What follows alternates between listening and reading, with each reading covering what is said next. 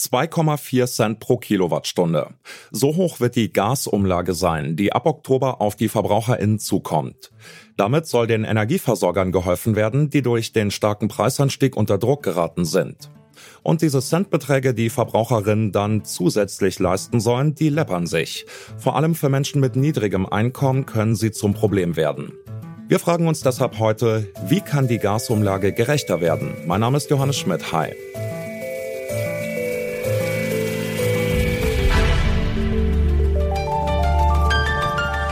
Zurück zum Thema.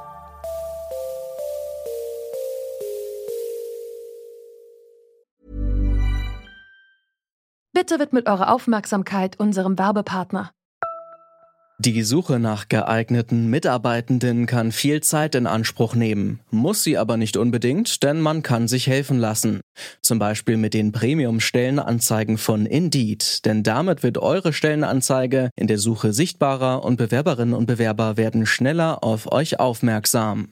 Indeed schenkt euch jetzt 75 Euro Startguthaben für eure Premium-Stellenanzeigen. Klickt dazu auf den Link in den Show Notes. Es gelten die AGB. Dabei müssen wir manchmal bittere Medizin zu uns nehmen. Das ist unbestritten. Dazu gehört, dass wir Unternehmen retten müssen, die in Schieflagen geraten sind und das als Volkswirtschaft tragen müssen. So hat es Bundeswirtschaftsminister Robert Habeck Anfang der Woche gesagt. Aber was hat es mit der Gasumlage genau auf sich? Meine Kollegin Alea Rentmeister hat das mal zusammengefasst. Warum gibt es eine Gasumlage?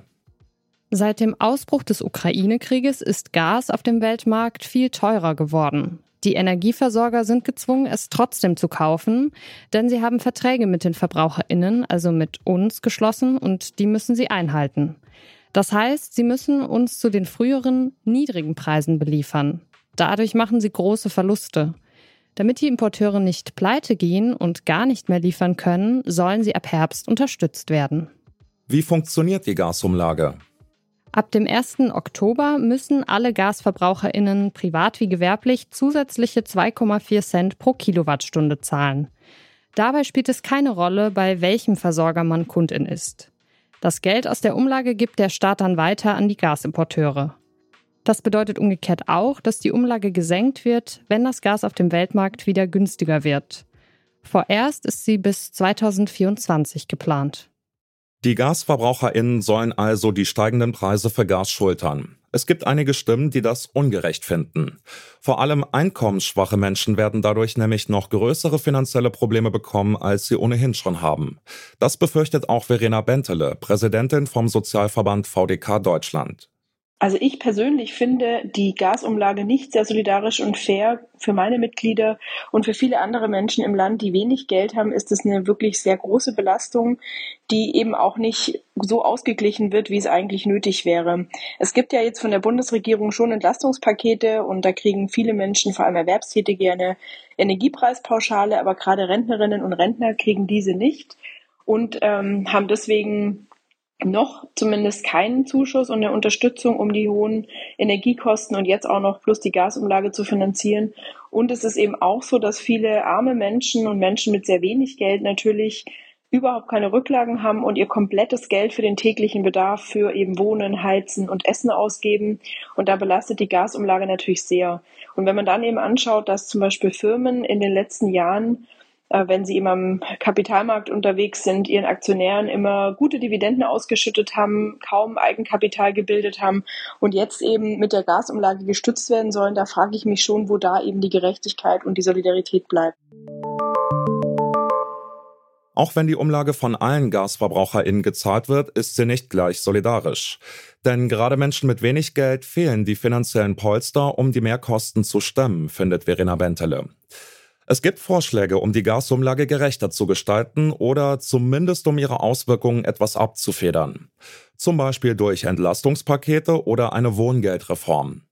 Für Marcel Fratscher, Präsident des Deutschen Instituts für Wirtschaftsforschung, gibt es noch eine andere mögliche Lösung, nämlich direkte Transferzahlungen.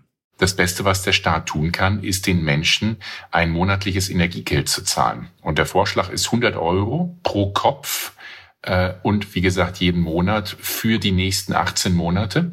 Das äh, zeigt auch unsere Studie, das würde ausreichen, dass man zumindest mal die Mehrkosten durch Energie und auch durch Lebensmittel in der Familie abdecken kann. Und ähm, was ein zweiter Vorteil wäre, es würde eben letztlich die Menschen entscheiden lassen, wie sie das Geld jetzt wirklich ausgeben wollen, wofür sie es brauchen. Und daher würde ich das für ein drittes Entlastungspaket sehr gut und sinnvoll halten. Mhm. Allerdings, Herr Fratscher, diese 100 Euro Energiegeld, die Sie vorschlagen, die würden ja dann wieder alle gleichermaßen bekommen. Also auch die Leute, die gar nicht mit Gas heizen und auch die, denen es finanziell noch sehr gut geht und die das Geld vielleicht gar nicht bräuchten. Gibt es keine Möglichkeit, das Ganze gezielter zu machen, gezielter zu entlasten, insbesondere die, die in finanzielle Not geraten? Der Vorschlag, den wir machen, ist das zu deckeln. Also zu sagen, vierköpfige Familie mit weniger als 6.000 Euro monatlich Bruttoeinkommen. Ne? Das, das zeigt schon, das ist schon recht großzügig. Das würde also schon viele Familien abdecken und klar dann für einen Single-Haushalt dementsprechend weniger. Also man sollte es sehr wohl deckeln. Menschen mit hohen Einkommen brauchen diese Unterstützung nicht. Jetzt kann man natürlich sagen, ja, die Leute, die mit Gas heizen, die sind noch mal härter getroffen. Aber es gibt eben auch viele, die sagen, ich brauche mein Auto, ich wohne hier auf dem Land, muss zur Arbeit, ich brauche zusätzliches Geld eben, um zum Arbeitsplatz zu kommen. Der nächste sagt, ähm, ja, bei mir aus bestimmten Gründen, ich brauche es für die höheren Kosten für Lebensmittel. Ähm, und deshalb, äh, glaube ich, muss, darf man jetzt auch nicht versuchen, zu individuell den Menschen vorzugeben, wofür sie das Geld zu nutzen haben. Das Beste, was der Staat machen kann, ist den Menschen sie finanziell zu entlasten, also ihnen Geld zu geben, direkt Geld zu geben und zu sagen, ihr entscheidet selber, wofür ihr das Geld braucht. Eine staatliche Entlastung wäre also eine Möglichkeit, um die Gasumlage gerechter zu gestalten.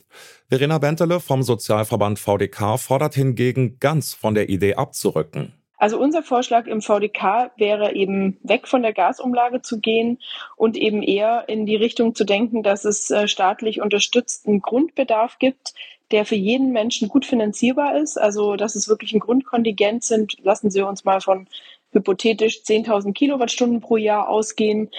Ähm, da muss er natürlich noch, wie gesagt, ein bisschen berechnen, was so die Mittelwerte sind, was braucht jemand in einer nicht so gut isolierten Wohnung allein zu zweit, zu dritt, zu viert. Und da muss man dann irgendwie eine gute, einen guten Mittelwert ermitteln, ähm, der dann als Grundstock eingesetzt wird. Und wenn wir jetzt von diesen 10.000 Kilowattstunden mal ausgehen, dann müsste das eben gut finanzierbar sein für alle Menschen, damit sie eben wissen, im Winter kann ich mir das auf jeden Fall leisten. Und wenn ich mehr brauche, wenn ich dann doch sage, ich habe so viele Zimmer und will die alle warm haben, ich habe meinen Pool im Keller, den will ich auch beheizen, dann wird es natürlich eine Preisfrage. Und ich fände so eine Lösung eben eigentlich sehr umfassend und sehr fair. Eine Maßnahme hat die Bundesregierung nun bereits angekündigt.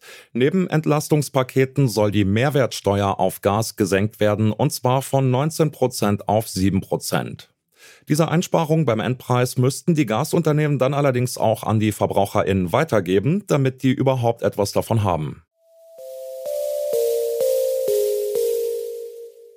Die Energieversorger stecken in einer schwierigen finanziellen Lage. Die Gasumlage soll Abhilfe schaffen. Doch auch wenn alle GaskundInnen gleich viel draufzahlen müssen, treffen die Mehrkosten ärmere Haushalte natürlich am härtesten. Die Bundesregierung hat das erkannt und mit der Senkung der Mehrwertsteuer auf Gas eine erste Gegenmaßnahme angekündigt. Doch fest steht, Heizen bleibt eine soziale Frage, die noch vor der kalten Jahreszeit gelöst werden muss. Damit war's das von uns für heute. Wenn ihr Feedback habt, schreibt uns gerne eine Mail an kontakt.detektor.fm. An dieser Folge mitgearbeitet haben Lucia Juncker, Lars Fein und Alea Rentmeister. Produziert wurde sie von Andreas Propeller, Chefin vom Dienst war Charlotte Nate und mein Name ist Johannes Schmidt. Ich sag ciao und bis demnächst.